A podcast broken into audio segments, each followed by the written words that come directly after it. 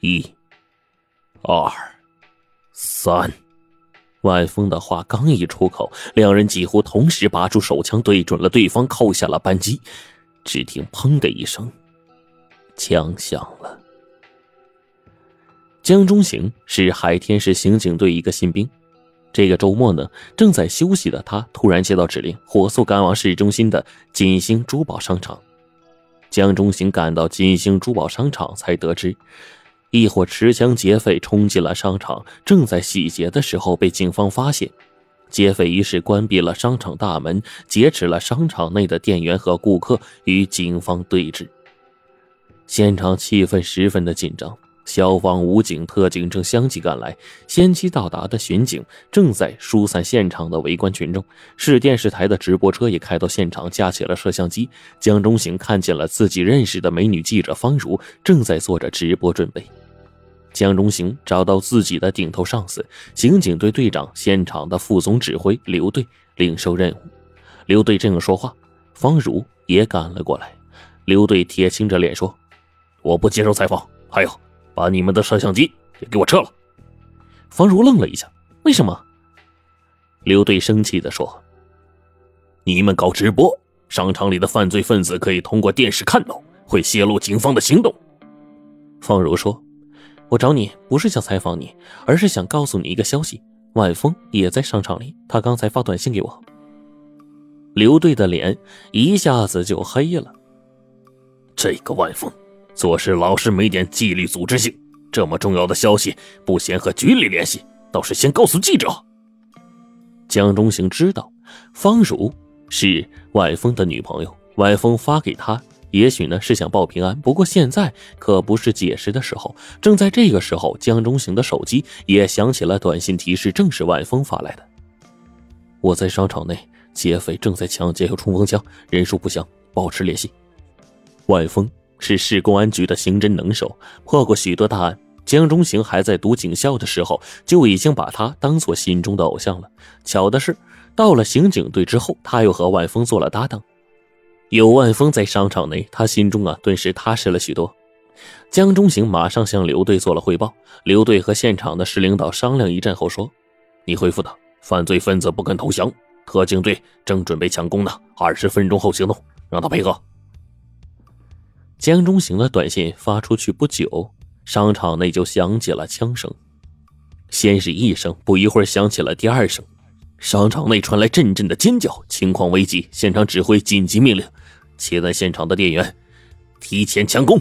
很快，电源被切断。正在这个时候，商场里面又响起两声枪声，接着轰隆一声巨响。商场巨大的玻璃橱窗被炸得粉碎，玻璃碎片像子弹一般激射而出。紧接着，商场里的人质哭喊着潮水一般的涌了出来。与此同时，特警队也冲进了商场，同混杂在人质中的劫匪交火，现场一片混乱。战斗很快就结束，四名劫匪被打死，其余劫匪混入人质中逃脱了。有一个商场保安殉职了，群众多人轻伤。大批珠宝被劫，原来呀，商场正在进行一个盛大的国际珠宝展览。这次被劫的珠宝价格昂贵，仅其中一颗从欧洲送来参展的名叫“王者之星”的钻石，价值就在五百万美元以上。市公安局成立了以刘队为组长的专案组，要求限期破案。当天晚上，专案组就召开了一次案情分析会。在介绍完案情之后，刘队和万峰。发生了争执，刘队指责万峰没有遵照指示提前开枪，从而引发了混乱。警方被迫在准备不足的情况下发起了强攻，给了劫匪可乘之机。万峰委屈地说：“我刚才已经说过了，我去商场是因为在商场负责展览保安这一块工作的一个同学，请我去给他们提点意见，是非常偶然的。碰到这样的突发事件，我的思想准备也是不足的，而且第一枪不是我开的，是因为……”抢劫王者之星的时候，一个保安人员试图反抗，结果被劫匪打死了。这个保安人员就是我同学，他就倒在我脚底下，用死不瞑目的眼睛看着我。而且当时我不知道自己是否已经暴露，所以才开枪还击的，击毙了一名劫匪。正在这个时候，灯熄灭了，商场为了用灯光制造效果，拉上所有的窗帘，所以灯熄灭之后，里面非常黑。混乱中，有人向我开枪，我向火光处还击，击中了第二名劫匪。接着，爆炸就发生了，商场里面的人拼命的往外逃。我以为，造成这一次有部分劫匪逃走的原因，恰恰是因为外围的应变工作没有做好，才使他们混在人群中逃了。刘队生气的说：“现场的警力还没有完全的部署到位，你却在里面开打了，上千人从里面蜂拥出来，外围怎么控制？”会场的气氛显得很紧张。市局领导严肃的看着双方，然后说：“万峰同志，在万分紧急的情况下，准确击毙两名劫匪；而特警队在准备不充分的情况下，强行攻击击毙两人，都没有发生误伤群众的情况。这次事件非常的突然，我们能够做到这一步已经很不错了。现在，我们应该把精力发在下一片工作上，也就是。”追捕逃亡的劫匪，追回失窃的珠宝，尤其是王者之星。劫匪的身份和他们的人数、去向是急需弄明白的问题。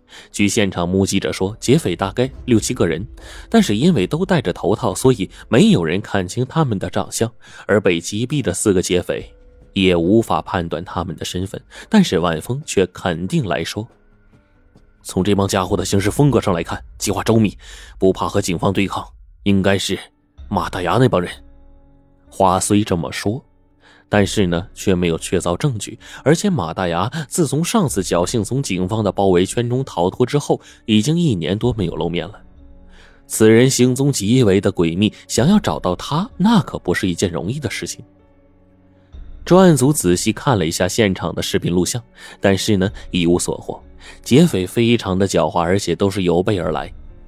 一走到珠宝商场门口的视频监控的范围，他们就戴上了黑色头套。在商场内的抢劫过程，他们始终没有摘下过头套，无法看清他们的面目。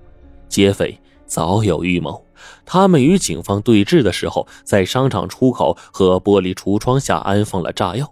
趁着爆炸的混乱中冲了出来，而这个时候他们已经摘下了头套，但是因为混在了惊恐的人群之中，警方无法辨别，再加上商场的出口处的监控已经被炸得损毁了，没有拍到人群冲出商场的画面，也就更加增加了找到劫匪的难度。